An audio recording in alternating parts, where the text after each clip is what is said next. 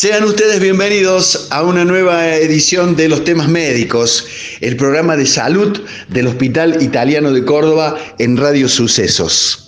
Haciendo un repaso, estuvimos ya durante esta pandemia charlando con los infectólogos, anduvimos por la guardia, estuvimos charlando con los neumonólogos, con los epidemiólogos, Estuvimos en el servicio de enfermería, qué linda nota, ¿no? También nos metimos en oftalmología, en nariz, garganta y oído. La semana pasada estuvimos con nuestros amigos del servicio de ginecología y obstetricia. Urología, qué interesante nota eh, salió. Y hoy estamos tratando de explorar si hay un modo coronavirus para eh, los gastroenterólogos, para aquellos que atienden nuestro eh, aparato digestivo. Y tenemos que agradecerle de antemano a la doctora Paola Antón, integrante del servicio que nos atiende aquí en el hospital. Doctora, bienvenida a los temas médicos. Gracias por recibirnos. Hola Vichy, ¿cómo estás? Buen día y buen día a toda la gente que nos está escuchando. Eh, enseguida hacemos un lindo viaje. Eh, voy a tratar de, usar el, el, fibroscopio también de la doctora. Pero la pregunta que siempre nos gusta para abrir el fuego con nuestros entrevistados. Cuando leíste allá al comienzo de años que había aparecido un virus en China que daba una gripe fuerte, que alguna gente se moría.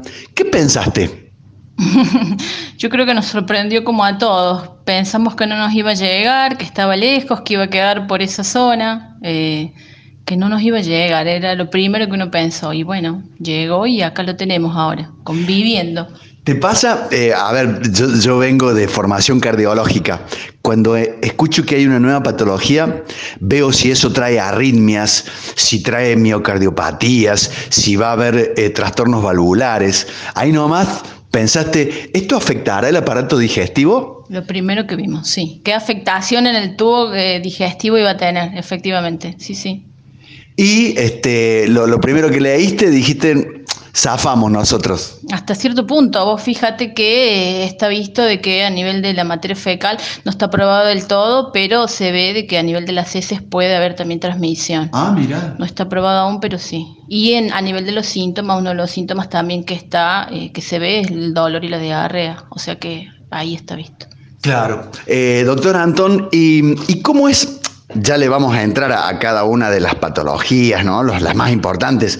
Pero ¿cómo es trabajar con sus pacientes de, signos y síntomas digestivos en modo eh, coronavirus, en modo confinamiento, modo cuarentena? Bien, en, dentro de la pandemia eh, hay tenemos que separar dos cosas, lo que es consultorio externo, lo que es la consulta médica, y lo que es en quirófano, lo que es la endoscopía. Lo que es la consulta, en ambos casos, vamos a decir, el hospital actualmente nos manejamos con unos protocolos muy estrictos. Sí, sí. Eh, vos lo podés ver desde que ingresa el paciente. Nos hemos cuidado mucho con el tema del distanciamiento social, el, no, no tener más de dos pacientes en la sala de espera, el que el paciente no espere. Eh, el interrogatorio previo, eh, todo eso. En el consultorio, bueno, el paciente viene, espera, se atiende. Y bueno, y en quirófano más aún todavía, porque los estudios endoscópicos, eh, como sabemos, se han disminuido y se ha restringido en aquellos pacientes que me amerite que sea la urgencia y emergencia por el riesgo que merita el estudio en sí, ¿no? Se hace un screening previo, un interrogatorio previo, en aquellos hay algunos pacientes inclusive se hisopan previamente. Eh, Para que la gente em, entienda qué es una screening, de, qué se trata cuando hablamos de screening. Eh, el screening previo, primero hay una consulta con el comité de infectología y eh, de parte nuestra también del gastroenterólogo. Y el screening es básicamente infectológico. 24 horas antes del procedimiento hay un interrogatorio donde se le pregunta si el paciente ha tenido fiebre, 35, perdón, 37,5 para arriba, si ha tenido tos, falta de olfato, falta de gusto, si ha estado en contacto con el paciente sospechoso, todo lo que eh, nos venimos manejando y conocemos con respecto al coronavirus, básicamente. Claro, es, digamos, una forma mediante el interrogatorio de, una planilla. A mí, te cuento, me la hicieron cuando entré recién al hospital este, eh, y me pareció muy acertado que también sea para eh, quienes, quienes, no quienes no venimos a atendernos para proveedores, para gente que no viene por el estricto tema de salud, también tiene, digamos, ese fichaje donde se determina si es un paciente de riesgo. Exactamente, exactamente. El tema con este virus eh, es el alto poder de contagio que tiene. Muy contagio. Eh, es por eso de que las medidas nunca van a estar de más. Entonces nos tenemos que cuidar, nos tenemos que cuidar entre todos y mucho. Bien, eh, ¿qué, ¿qué, pensás? ¿Cómo va a ser el final de este tema? Te hablo a nivel global, ¿no? o no hay final, tendremos que aprender a convivir con, todas estas medidas, con todas estas cuestiones? No lo sé. Yo mm. creo, yo creo que lo, más saludable es que empecemos a aprender a convivir, eh, a cuidarnos, a mantener el distanciamiento, el barbijo fundamentalmente, el lavarnos las manos. Yo creo que mientras más rápido incorporemos esto al, día a día, eh, va a ser más fácil la convivencia con el virus. Fíjate, eh, doctora, que em, al, ingresar me encontré con, el doctor Salazar, querido amigo del hospital, y me dice, fíjate negrito, no sé por qué me dice, él a mí me dice negrito, que con todas las medidas que estamos haciendo, todavía no ha aparecido la otra gripe.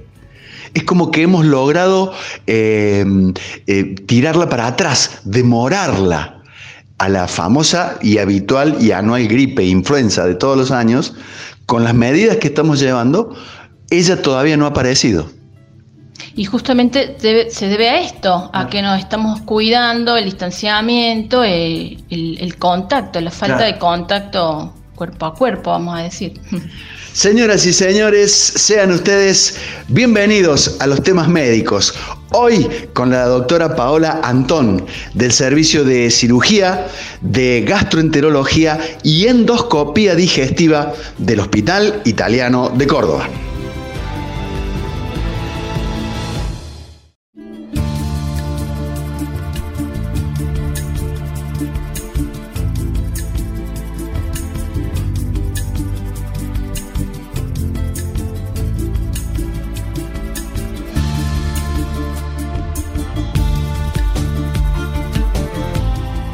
Continuamos con este especial de los temas médicos hablando de gastroenterología y nuevamente el agradecimiento para la doctora Paola Antón, integrante del servicio, también del servicio de cirugía y de endoscopía digestiva del Hospital Italiano de Córdoba.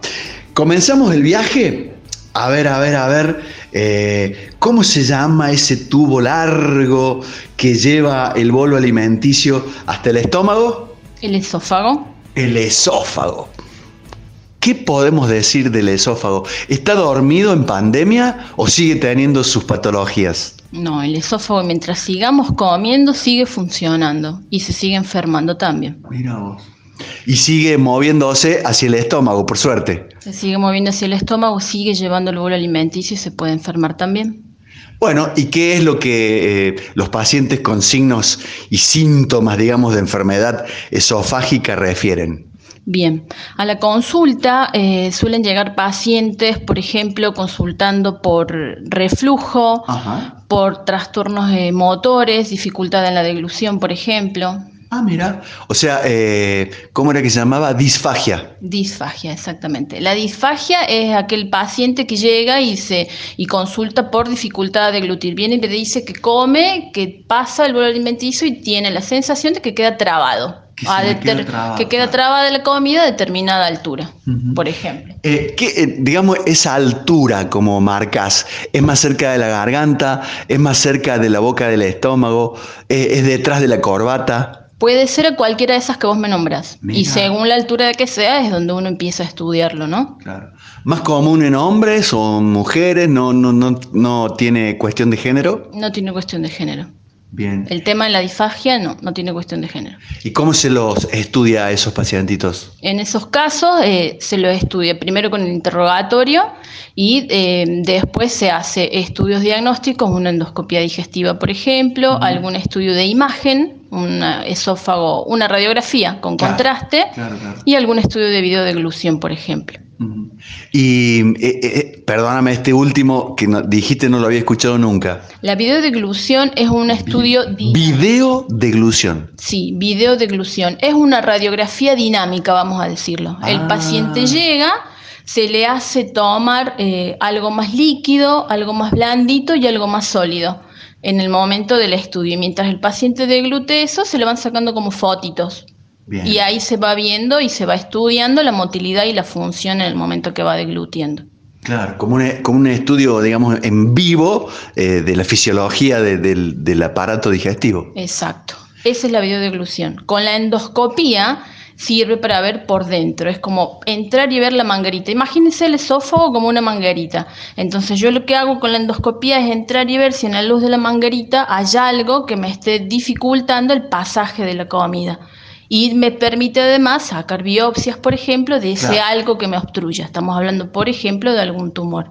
O puede ser algo benigno también.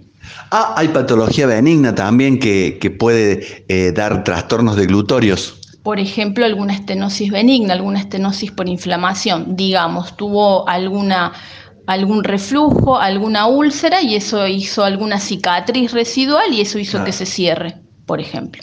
Claro.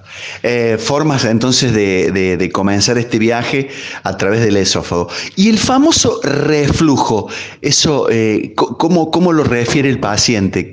¿Qué es, lo que, ¿Qué es lo que te cuenta en la consulta? Bien, el paciente cuando viene va a venir y me va a decir de diferentes formas. Puede, por ejemplo, de decir que tiene acidez, que tiene ardor, que tiene dolor, dolor en la boca del estómago, que le quema, que le arde, que tiene boca amarga a la mañana, eh, náuseas, en casos mucho más severos, por ejemplo, vómitos. eh, en otros casos también saciedad precoz que viene y te dice como muy poquito y siento que la comida me queda acá, me estoy marcando la, la boca del estómago, Claro, claro. o que toma agua y le cae mal, etcétera. Son, digamos, signos y síntomas que hacen que, que- que ustedes piensen que es ese tubo largo de músculo que es el que está comprometido o viene esa, esa acidez viene de más abajo. El reflujo es el ácido gástrico que sube al esófago. Ah, ah. Esos síntomas que yo te di son síntomas típicos. También tenemos aquellos pacientes que vienen con síntomas atípicos. Por ejemplo, tos, una tos seca crónica, Claro. que ya fue al neumonólogo, que ya fue al ORL y fue estudiado y que no le encuentran la causa. O por ejemplo, pacientes con asma, que no le encuentran la causa y que después uno los termina estudiando y es ese ácido de que, eh, que está irritando la parte respiratoria. Claro. O por ejemplo, pacientes que se despiertan a la noche eh, con la tos, esta tos irritativa y molesta, yo siempre les explico, usted cuando se acuesta a la noche por un tema físico, ese ácido que sube al estar acostado irrita la parte alta, cae a la vida respiratoria, irrita y le genera esa tos. Y tanta irritación en algunos pacientes le genera esta asma que en realidad es irritativo o que se ahogue cuando coma. Todos estos son síntomas atípicos, pero es el ácido, básicamente es el ácido del estómago que subió, que no tiene que subir al esófago. Y, y esta, esta patología, digamos, el reflujo, eh, ¿cuáles serían eh, algunos parámetros terapéuticos para, para que la gente sepa cómo se los trata?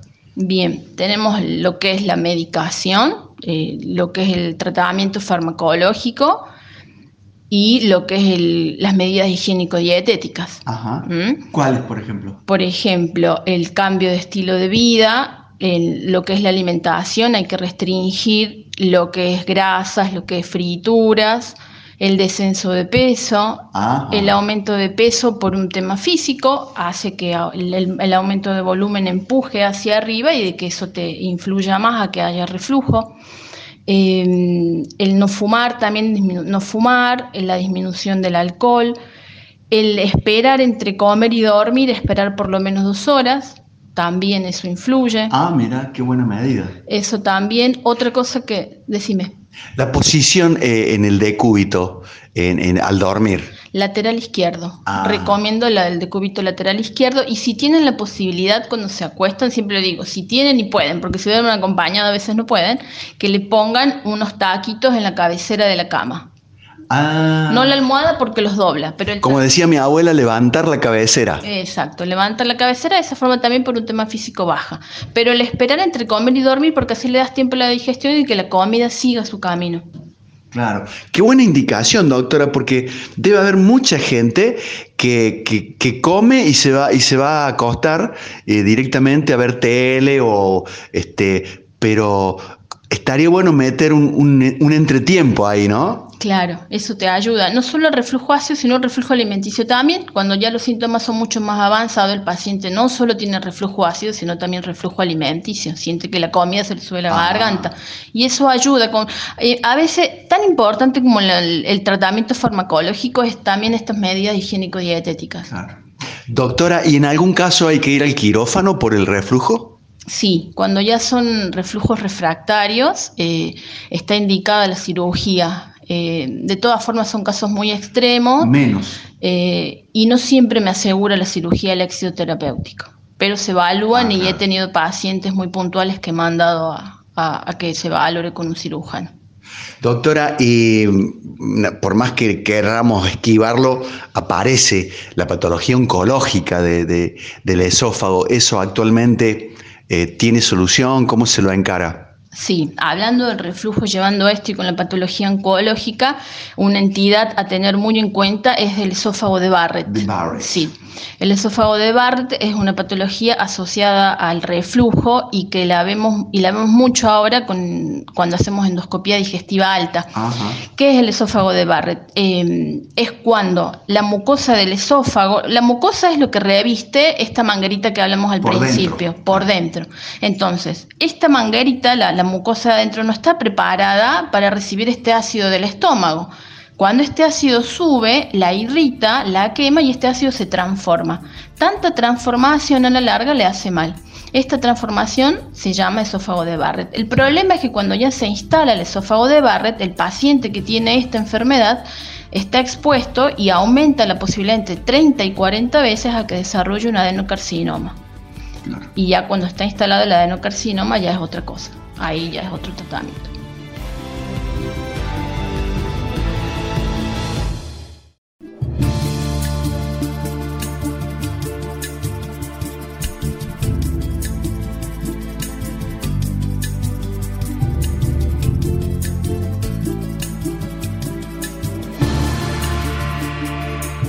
Los temas médicos por Radio Sucesos con el gentil auspicio del Hospital Italiano de Córdoba. Recuerden, hoy estamos charlando temas de gastroenterología. Nos atiende la doctora Paola Antón del Servicio de Gastroenterología del Italiano, también es integrante del equipo quirúrgico y de la, del Servicio o Departamento de Endoscopía. En un ratito ¿Podemos viajar con el endoscopio, doctora? Aunque sea para que nuestros eh, oyentes se hagan la idea de que vamos a meternos dentro del tubo digestivo. Obvio, obvio que sí. Recién estuvimos por el esófago, ahora vamos a imaginar que ya pasamos el esfínter y estamos entrando a la cámara gástrica, al estómago. A ver, a ver, a ver, a ver, ¿cómo es ese pasaje? Porque uno dice un esfínter, eh, que es un grupo de músculos, es una, es una puerta con código, eh, hay que poner un password. Yo siempre le explico, le explico al paciente que el esfínter es como una gomita elástica que se cierra cuando, cuando tiene que estar cerrada y cuando usted come se abre y pasa el bolo alimenticio, así como una gomita elástica, como un elástico. Caemos al estómago. Bienvenidos a, la cámara gástrica. Bien, ahora estamos en el estómago. Perfecto. ¿Qué hay? ¿Qué, digamos, que, cuál es la patología? Hoy, a ver si le erro, o le acierto con, tanta incertidumbre que estamos viviendo, eh, el confinamiento, el, no saber qué va a pasar mañana, cuántos casos habrá, eh, cómo estará mi trabajo, eh, ¿eso no genera acidez, malestar gástrico? Sí, la gastritis. La gastritis es una de las patologías, nosotros lo tenemos incluido en, dentro del grande grupo de patologías funcionales, dentro del síndrome de dispéptico, digamos, de, que está relacionado con todo esto, con el estado anímico, con la ansiedad, con el estrés y que está relacionado con esto del día a día. Si bien la gastritis es un término técnico, digamos que es la inflamación de la mucosa del estómago, eh, es esto, es esto que el paciente lo, lo, lo manifiesta en la consulta con doctora me arde, la boca del estómago, me duele, no recepto bien la comida, como y me hace mal. Y está relacionado con esto. Yo siempre le digo al paciente, viene porque te dicen, tengo gastritis crónica, no, no es que está enfermo siempre. Eh, se reactiva. Tiene episodios. Exacto, tiene episodios. Es como una lamparita que se prende, se reactiva cada tanto. ¿Y cuando se reactiva? Principalmente con, con estrés. Y ahora en esta pandemia, eh, justamente, está todo, se dan todos los factores para que se reactive. Uno de ellos es el estrés, preocupación, ansiedad. Otro de ellos la alimentación, Estamos en casa, nos estamos alimentando mal, alimentos irritantes. Y bueno, y el tercer grupo también que reactiva este tipo de gastritis, eh, algunos medicamentos irritantes, analgésicos básicamente. Analgésicos hablo, estos medicamentos que tomamos para el dolor, diclofenac, ibuprofeno, aspirinas sobre todo, que no solo me hace mal, me irrita la mucosa, sino que me predispone a sangrados también. Es muy importante eso. Las aspirinas que son de venta libre, por ejemplo, hay que tener mucho cuidado porque predispone a los sangrados grados digestivos. Eh, doctora, em, ¿y cómo refiere el, paciente que llega a la consulta? Dice, tengo irritada mi, con, mi mucosa gástrica o, relata, ¿cómo lo relata a, la, a la gastritis el paciente? ¿Qué signos y síntomas tiene? Bien, el paciente llega y me dice, doctora, me duele, me duele en la boca del estómago, dolor, o me arde, me arde, me quema, siento un fuego, eh, tengo como hambre doloroso, como, como que tengo hambre pero me duele. Eh, también puede tener asociado náuseas, puede tener vómitos, eh, básicamente eso. Y bueno, y también están los signos de alarma, que es lo que el médico tiene que estar atento, ¿no? A esto. ¿Cuáles? pérdida de peso, anemia, caca con sangre, caca negra, eso se llama melena, eso me habla de que está sangrando, esta mucosa es un signo de alarma, pérdida de apetito. Claro. Eh, doctora, hay, mientras hablabas me acordaba eh, alguna enseñanza de la facultad. El aparato digestivo es muy alcahuete, eh, muy acusete de cuestiones que pasan a otro nivel por ejemplo, uno tiene un problema afectivo, eh, un problema eh, laboral, un problema económico, un problema de la vida de relación y el aparato digestivo reacciona. ¿Es así?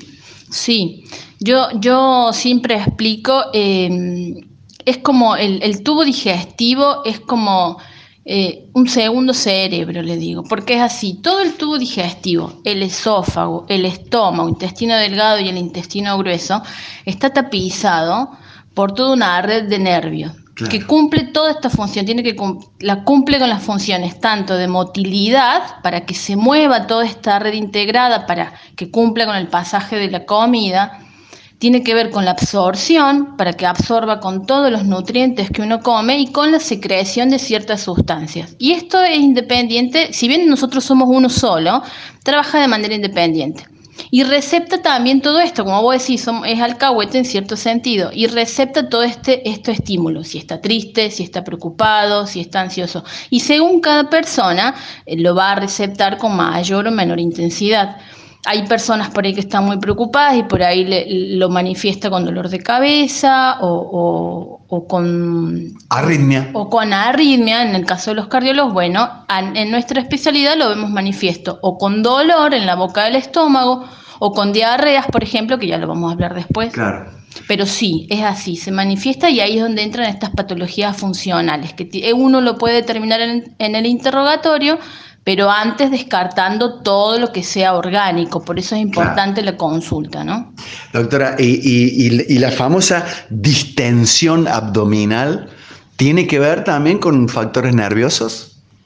Está descripta dentro de la patología funcional, dentro de lo nervioso, pero antes de eso hay que descartar lo orgánico. Claro. Eh, acá hay que descartar, por ejemplo, lo que es la alimentación y las cándidas las cándidas, eh, que es un honguito muy molesto, que lo tenemos, que habitualmente es parte de la microbiota, parte de, los bichitos, digamos, que tenemos en, nuestro, en la flora bacteriana del colon, ahora se le llama microbiota, pero que cuando ésta se altera, aumentan en cantidad estas cándidas y generan esta distensión tan molesta y que está muy subdiagnosticada en realidad.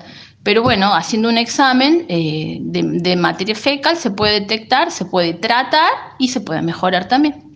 Habíamos quedado, los hemos dejado a, los que tienen gastritis esperando eh, eh, cómo se estudia un paciente sospechoso de gastritis y cómo se lo trata, así parámetros generales. Bien, primero con el interrogatorio, como lo habíamos hablado, Segundo, eh, la endoscopia no está indicada en todo, se indica en aquellos pacientes primero que se detecten síntomas, de, síntomas y signos de alarma o en aquellos pacientes mayores de 45 años. Se hace un analítico, un análisis de sangre también en búsqueda de estos signos de alarma y bueno, y después se hace tratamiento farmacológico, medicamentos con protectores gástricos, algún proquinético, algún medicamentos que ayuden a mejorar los síntomas, medidas higiénico-dietéticas, como habíamos dicho al principio, eh, en cuanto a la alimentación, en cuanto a cuidados. Eh, básicamente eso. Bien, eh, antes de irnos del estómago, ¿Qué, alimentos deberíamos retirar de, la dieta que habitualmente llevamos que eh, ustedes saben que no le cae bien al aparato digestivo? Yo te voy a decir una infidencia. Adentro. Yo no doy muchas dietas en mi consultorio. Cuando el paciente me pide dieta, viste que están acostumbrados a que vos les dé el papelito con esto sí, esto sí, esto no, esto no, esto no. Bueno, yo no hago eso. Yo, yo primo, o lo que le digo es una dieta, una alimentación saludable, no para ahora, para la consulta porque está enfermo, sino para el resto de la vida. Hay que comer saludable, hay que comer de todo, porque vos va, eh, va el paciente añoso, vos le das la dietita, hace el piletro, se me viene con el peso bajo. Hay que comer de todo, carne roja, carne de vaca, no en exceso. El problema es el exceso y mal, pero saludable a la plancha, al horno, frutas, verduras, pero saludable. Básicamente lo que hay que quitar, y lo sabemos todos, el exceso de frituras, el exceso de grasa, el exceso de café, el exceso de harinas y azúcares, gaseosas, bebidas carbonatadas, eso nos hace mal a todos en realidad, pero al que tiene gastritis, al que no tiene gastritis, al que tiene el colon irritable y al que no lo tiene. Por eso, la alimentación saludable, pero como estilo de vida es lo que hay que recomendar siempre, tratar, ¿no?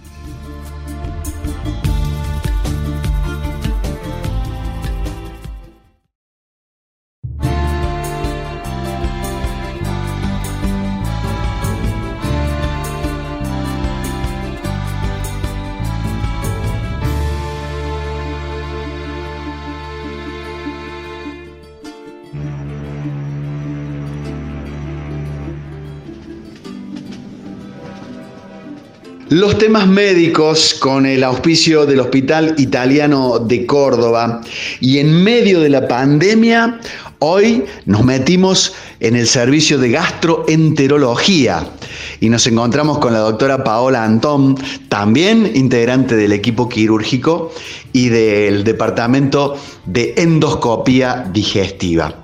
Eh, muchos y no me digan que no, ¿eh? porque los conozco. Deben estar preguntando, ¿y esa tonada mezcla de cordobesa con qué? Porque nos hemos dado cuenta que no es de aquí, de los comechingones propiamente dichos, pero ¿de dónde es esa tonadita, eh, doctor Antón? De Lima, yo nací en Lima, Perú. En Lima. ¿Y qué le trajo a, Córdoba, Argentina? ¿O anda dando vueltas por el mundo? Esto es una estación. No, yo estoy aquí hace 20 años, vine a estudiar. Yo estudié en la Universidad Nacional de Córdoba y bueno, me quedé, me casé. Tengo mi esposo cordobés, mi nena, una nena hermosa de 7 años. Y debe estar chocho su marido con tenerlo a, Gareca, al tigre, allí en la selección de Perú. mi marido y mi familia, allá está chocha también. Ah, Me han dicho que está muy linda eh, Lima y se ha hecho muy turística. Sí, está bastante linda ahora. Bueno, cursando el tema de la pandemia, pero, pero sí, bastante linda. Sí, sí, vaya. Aprovecho para mandarle un cariñoso y fraternal saludo y el recuerdo para los compañeros eh, peruanos que, que coseché en las épocas de la facultad y del fútbol. ¿No hay un equipo de fútbol que uno haya intervenido que no se haya encontrado con un peruano de, de los tantos que, que vinieron a nuestra tierra? Dejamos el estómago y ¿a dónde caemos, doctora? Bien, viajando con el endoscopio, con la endoscopía digestiva alta, salimos del estómago, atravesamos el píloro, que es la puertita que nos va a hacer caer al intestino delgado. Fíjense, todas palabras esdrújulas, esófago, estómago, píloro. Después le voy a preguntar por qué. Es cierto, es cierto. y caemos al intestino delgado hasta la primera y segunda porción. Hasta ahí llegamos. Hasta ahí llegamos con el- la endoscopia digestiva alta. Pero bueno, imaginariamente vamos a seguir, ¿sí? Bien. Eh, y seguimos, eh, sigue intestino delgado y después nos siguen 7 metros de intestino delgado, que sería el, el ilium, digamos. Siete metros. 7 metros, yeyuno ilium. Dentro de las patologías que podemos encontrar en esta primera porción, tenemos, por ejemplo, la enfermedad celíaca, que es muy común, que hay alta prevalencia, que tiene que ver con un tema de, de absorción. Claro. ¿Mm? E intolerancia al gluten. Principalmente, de intolerancia al gluten. Eh, Patología, eh, como le dicen por allí, absortiva, de que no absorbemos bien, eh, se lo acusa al intestino delgado. Exactamente. Yo cuando les explico a los pacientes de qué se trata la enfermedad celíaca, les hablo que es como una alergia. El, el- entra al organismo alimentos que tengan trigo, avena, centeno, cebada y el organismo reacciona. Reacciona ante esto porque es algo extraño y ataca algo propio, que son las microvellosidades de este intestino delgado, que imagínense que son como deditos de la mano. Entonces ataca estos deditos y estos deditos se hacen en vez de largos, chiquitos y no se absorben los nutrientes. Una vez que el paciente deja de consumir estos alimentos, estos deditos se pueden recuperar y después absorbe normalmente. Por eso que el paciente que tiene diagnóstico de celiaquía, una vez que hace la dieta libre de, de TAC, digamos, trigo, avena, centeno, cebada, puede recuperarse. No significa que se curó, se recuperó. Pero bueno, eso hablando de la celiaquía, hablando de la patología que podemos encontrar en esta porción del duodeno. Si seguimos paseando por este recorrido del intestino delgado, más adelante, en, en estos 7 metros largos, bueno, podemos encontrar, por ejemplo, patologías tumorales, Ajá. patologías inflamatorias, enfermedad inflamatoria intestinal, que es otro grupo también importante dentro de la especialidad nuestra. eh, Cuando uno tiene, se, se nos hincha la panza, se nos distiende el abdomen, ¿es, es aire en esta tubería?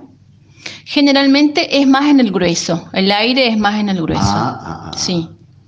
¿Y cómo se los, eh, eh, cómo le llega el paciente eh, cuando, cuando tiene patología de intestino grueso?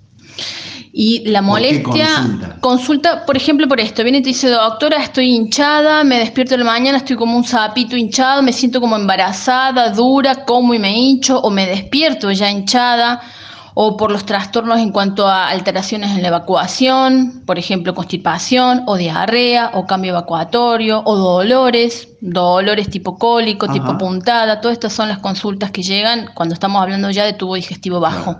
¿Y ahora cómo los estudiamos? Y ahora, hablando ya de tubo digestivo bajo, eh, uno de los estudios que tenemos hablando de lo que es endoscopia, ahí entramos con la videocolonoscopia. Bien, que es un procedimiento que, dicho sea de paso, la gente se lo debería hacer eh, de modo eh, obligatorio, ¿no? se me fue la palabra. Eh, ¿A partir de qué edad ustedes aconsejan un estudio eh, endoscópico bajo ah, para los pacientes? Sí, la, la videocolonoscopia de screening a partir de los 50 años está recomendada en la población general, hombres y mujeres. Si el paciente tiene antecedentes familiares, si en la familia hay un familiar directo que haya tenido cáncer de colon, familiar directo hablo de padre, madre o hermano, se recomienda adelantar este estudio a partir de los 40 años. Y si el paciente tiene enfermedad inflamatoria intestinal, a esto se le llama enfermedad de Crohn o eh, colitis ulcerosa, hay que hacerlo antes también. Pero eh, hay que incorporarlo, así como la mujer tiene incorporada el control, el chequeo ginecológico de manera anual, el chequeo con el gastroenterólogo para screening de cáncer de colon hay que incorporarlo. No se hace anual. Si el estudio se hace y salió bien, es decir, no se encontró ningún pólipo, que después podemos explicar qué es un pólipo, eh, se puede hacer cada cinco años. Es un estudio bastante rápido, eh, no, no, genera dolor eh, y el paciente va a su casa en el día y hace vida normal y que ayuda a prevenir, a detectar lesiones preneoplásicas de cáncer de colon y que cuando se encuentran hay una curación inclusive de hasta el 90% en los pacientes, o sea, es muy importante. Y es más importante aún porque en la Argentina la prevalencia de cáncer de colon es bastante alta. Doctora, ¿y el famoso y nunca bien ponderado colon irritable? Mira lo que te voy a preguntar. ¿Existe? Eh, eh, ¿Está descrita esa patología o es algo que decimos los médicos cuando no sabemos qué tiene? No, como que no, existe y existe mucho. Y es una patología eh, muy consultada, muy subdiagnosticada, muy vapuleada, te diría. Por claro, claro. Eh, sí, existe y el paso. Incluso ha habido momentos, claro, usted es más joven, en que se dejó de creer en el colon irritable. Eh, por eso creo que ahí viene el término que usted utiliza de muy vapuleada. Este, y después hubo gente que eh, cada 10 personas, 9 entraban y decían tengo colon irritable. También estaba como eh, sobrediagnosticada. Exactamente, exactamente. Mira, yo te digo, el colon irritable es un trastorno funcional gastrointestinal. El paciente llega, tiene dolor o malestar abdominal recurrente. este dolor o malestar abdominal tiene que estar asociados con cambio en la evacuación. ¿Eh? ya sea o diarrea o constipación. Es una molestia que le altera la calidad de vida al paciente. Si quiere hablar un poquito, bueno, puede afectar a hombres, puede afectar a mujeres, el pico de presentaciones entre los 30 y los 50 años, eh, y hay diferentes variables ¿no? en la consulta, Bien. generalmente.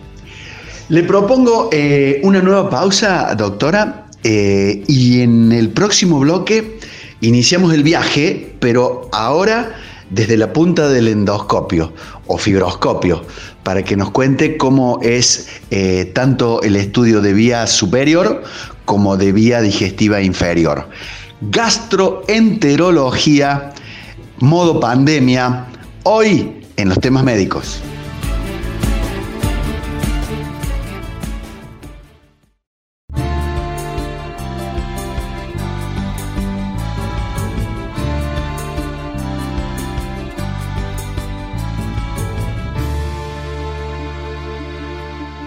Continuamos, continuamos en los temas médicos. Recuerden el servicio de telemedicina del Hospital Italiano de Córdoba, 410-6500. Allí comienza la consulta.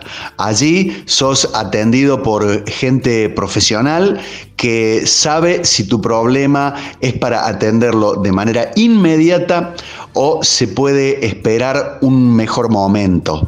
Allí se deriva al servicio que corresponde. Telemedicina del Hospital Italiano 410-6500. Y con la doctora Paola Antón estamos ya eh, en el último tramo del aparato digestivo. Me imagino, doctora, la cantidad de consultas que debe tener por tema, como decíamos hace un rato, colon irritable, cáncer de colon, hoy que está mucho más cerca de diagnosticarlo, que lo tenemos ahí al ojo. Sí, con respecto al cáncer de colon, em, Sabemos que es un cáncer con alta incidencia, como te decía recién, es el tercer lugar, eh, ocupa el tercer lugar de incidencia después del cáncer de pulmón y de mama, ocupa el cuarto lugar en mortalidad em, en toda Latinoamérica, inclusive acá en Argentina, como te había dicho al principio, actualmente en Argentina mueren por día 20 personas eh, a causa del cáncer de colon. Por eso es importante ahora en esta época de pandemia, eh, mucha gente ha dejado de ir a la consulta eh, por el tema, por temor al coronavirus y no se hacen más los controles. Entonces es importante que no dejemos de tener en cuenta esto. La patología sigue estando y los controles hay que seguirlos haciendo. Obviamente ahora con mucho más cuidado, con toda esta prevención que hablamos al principio, con estos screening previos, pero hay que seguir haciendo los controles, seguir estando atentos a todos estos signos de alarma que habíamos dicho que no nos vamos a cansar de repetirlos. Aquellos pacientes que tengan pérdida de peso, que tengan sangre, que vean sangre en la materia fecal, que tengan antecedentes en la familia con cáncer de colon, que tengan aparición de cambios en la evacuación, que de pronto vengan evacuando bien y de pronto tengan o diarrea o constipación, eh, sobre todo si estos síntomas aparecen a partir de los 50 años o algún síntoma raro que tengan que vayan y que se acerquen y que consulten. El médico especializado va a saber detectar y va a saber pedir los estudios que hagan falta, arrancando con un análisis de sangre oculta en materia fecal y a partir de ahí evaluar si hace falta o no una videocolonoscopia. Lo dijo la doctora en bloques anteriores, pero como es muy importante, lo vamos a reiterar. ¿Desde qué edad o a partir de qué edad eh, es conveniente que hagamos un estudio de, de videocolonoscopia? A partir de los 50 años, hombre y mujer, sin antecedentes familiares. Si hay antecedentes familiares de cáncer de colon, hablo directos, padres o hermanos con cáncer de colon a partir de los 40 años. Vamos a mm, prepararnos entonces, ya que hablamos de este estudio, para una videocolonoscopia. Eh, hay que sacar turno, hay que, bueno, eso ya me lo dice, por eso, eh, hay que, eh, lleva una preparación previa. Eh, ¿Le podemos contar a la gente desde que uno inicia este, el pedido del turno? Perfecto, sí. El paciente llega a la consulta se le hace un pedido de un prequirúrgico que le llamamos nosotros. Pedimos un análisis de sangre donde vemos un citológico, glóbulos rojos, glóbulos blancos, hemoglobina y un análisis de coagulación. Ah. ¿Por qué de coagulación? Porque en este estudio, además de ver, nos permite buscar si hay pólipos, es principalmente para eso. Hay, los pólipos son lesiones pre-neoplásicas, eso es lo que buscamos además de otras cosas, ¿no? Si nosotros encontramos estos pólipos que imagínense que son como unas uvitas o como unas verruguitas, nos permite sacarlos en el mismo momento del estudio. De esa forma evitamos el cáncer. Estos son lesiones pre-neoplásicas, antes de que se forme el cáncer. Para eso es la coagulación, para ver que usted no tenga ningún problema, ningún riesgo a que sangre. Entonces volvemos al, inicio, le hacemos el examen de coagulación, que no tenga riesgo a sangrado, y una valoración cardiovascular. ¿Por qué? Porque son estudios con anestesia, una sedación. Em, no es tan profunda como aquellas que se usan en una cirugía porque son procedimientos mucho más cortos, duran entre 15 y 20 minutos, pero lo suficiente como para que al paciente no le moleste. El paciente llega, lo único que siente es el pinchacito del suero, se duerme, termina el procedimiento, se despierta en la sala de endoscopia se queda un ratito recuperándose después se va a la casa a hacer vida normal. en la noche o días previos hay que mm, vaciar el intestino, ¿hay alguna tarea? Sí, eh, yo me salto, perdón, pero habíamos quedado entonces con los estudios prequirúrgicos, el análisis de sangre, la valoración cardiovascular. Después de eso se le da la preparación. Hay diferentes laxantes que se elige según cada paciente y según cada patología que este paciente tenga, para cuidar sus riñones, para cuidar su, su, su corazón también. Este laxante se le explica al paciente cómo tomarlo, a qué hora empezar a tomarlo, cómo alimentarse el día previo y cómo manejarse con la medicación que ya toma también. Desde el día anterior va a empezar a tomarlo y va a evacuar. Es muy importante la preparación, tan importante como el estudio en sí. ¿Por qué? Porque imagínense que nosotros estamos entrando en una manguerita que tiene que estar limpia. Lo más limpia posible. Exactamente. Si la materia si no se evacuó correctamente, toda esa mucosa va a estar tapizada de materia fecal y no podemos ver nada. Imagínense que podemos ver pólipos hasta de 2 milímetros.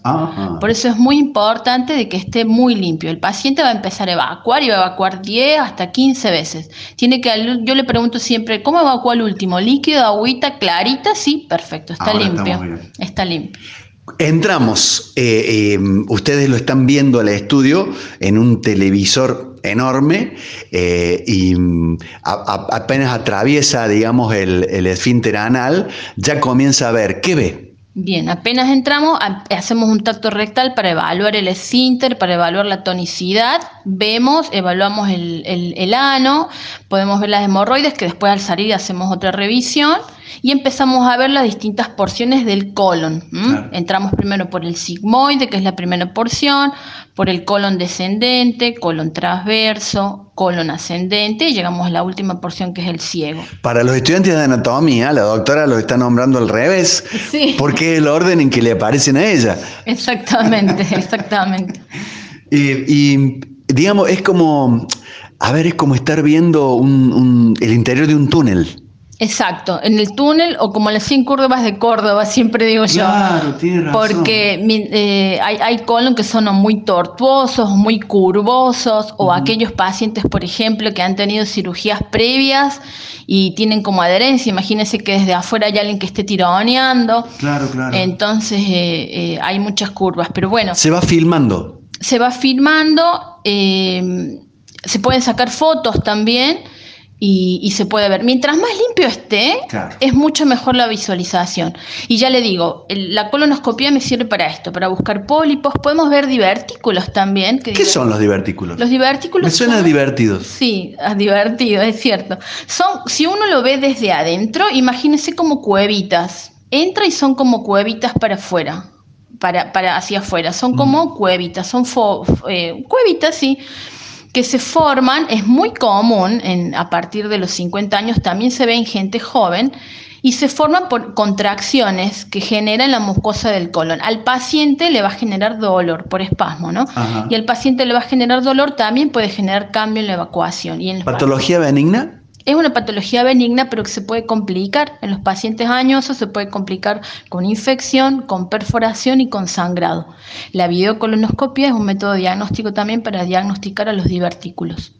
Venimos, eh, yo lo digo como inspector de tránsito, venimos subiendo por, por esa avenida que es el tubo digestivo. Eh, ¿Qué es cuando vemos algo malo? ¿Cómo se ve?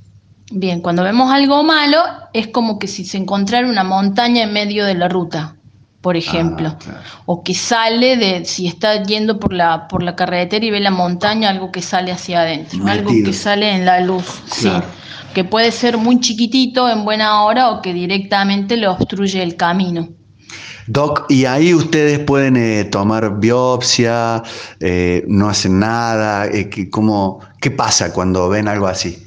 Lo primero que hacemos, sí, registrarlo, eh, sacamos foto y sacar biopsia, es lo principal, porque ese material que nosotros podemos biopsiar lo mandamos a analizar y eso sirve para después determinar la terapéutica posterior.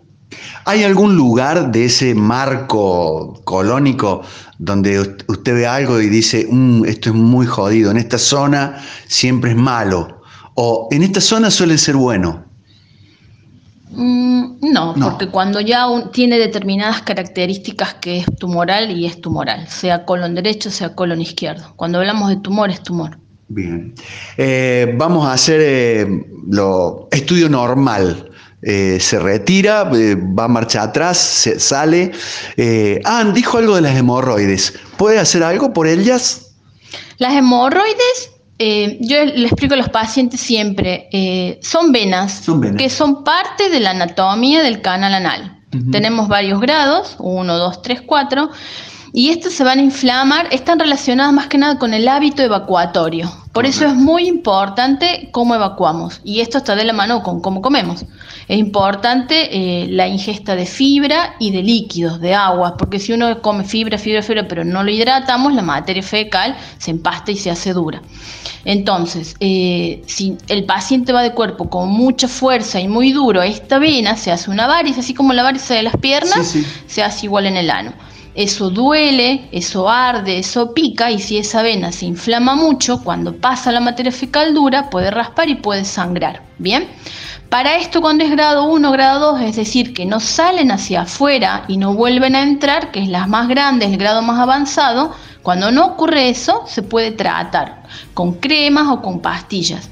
Ya cuando están muy afuera y sangran mucho, ya no mejoran con crema y pastilla, ya se evalúa la, opción terapéutica, eh, perdón, la opción quirúrgica. Ese es el tratamiento que nos manejamos.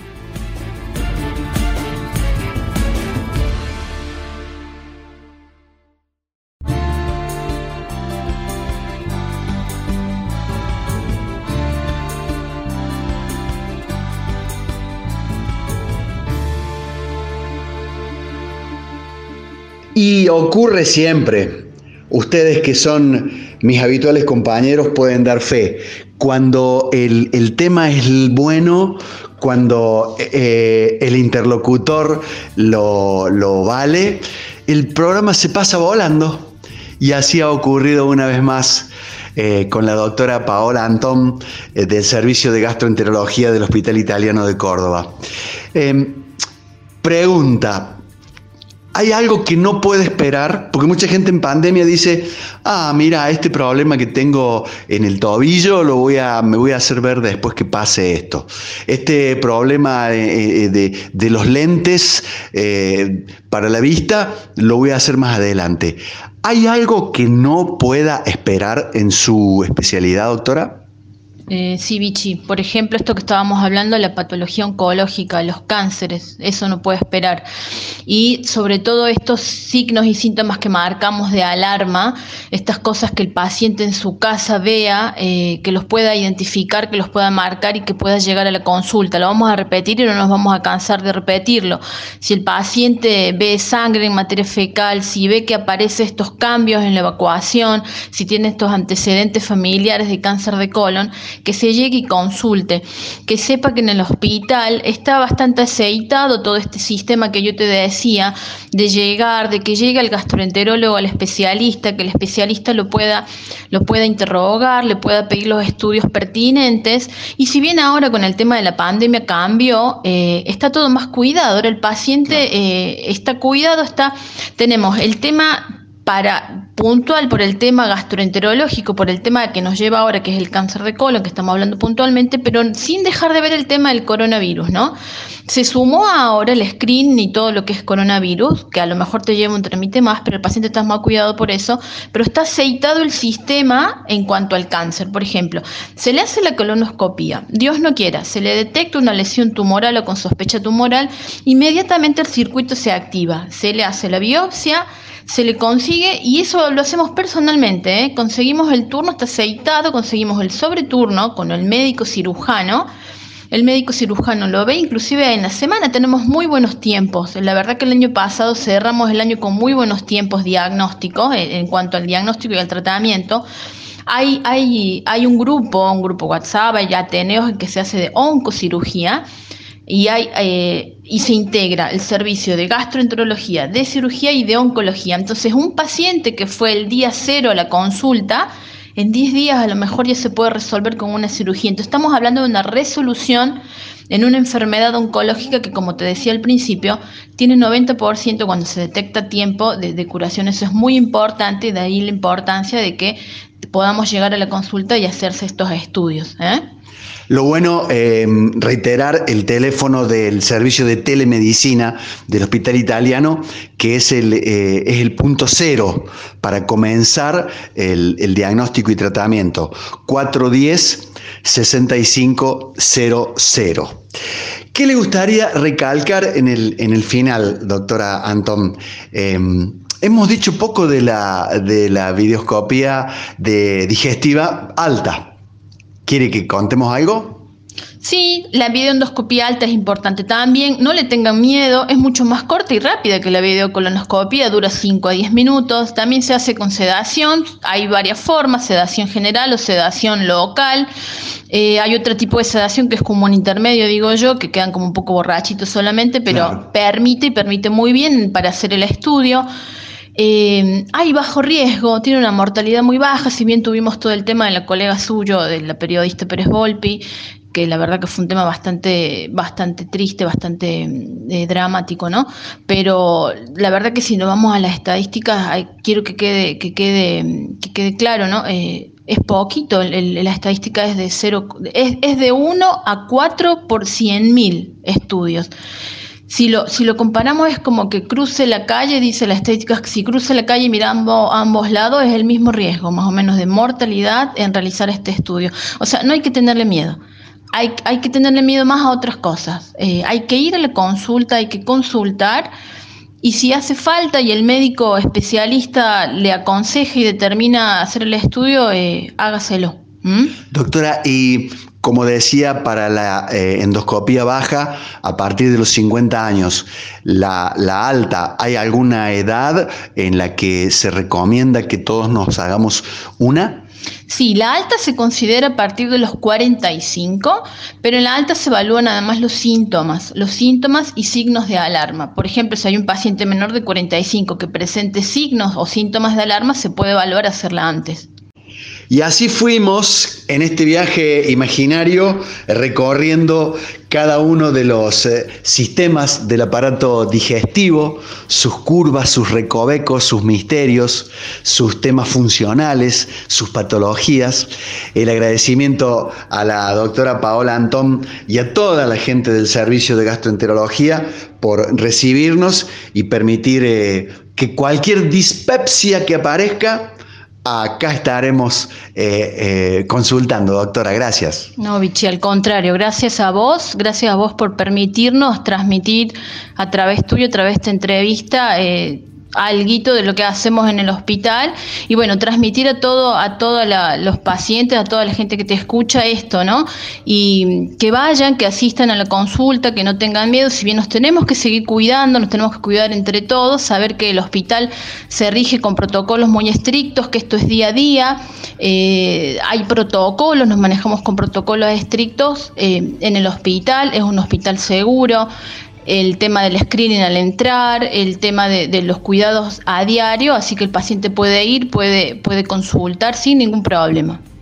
Y hoy el servicio de telemedicina también nos permite eh, comenzar con la consulta y llegar al servicio de eh, gastroenterología del Hospital Italiano. 410-6500. Doctora Paola Antón, en modo coronavirus, muchas gracias. A vos y a todos. Gracias.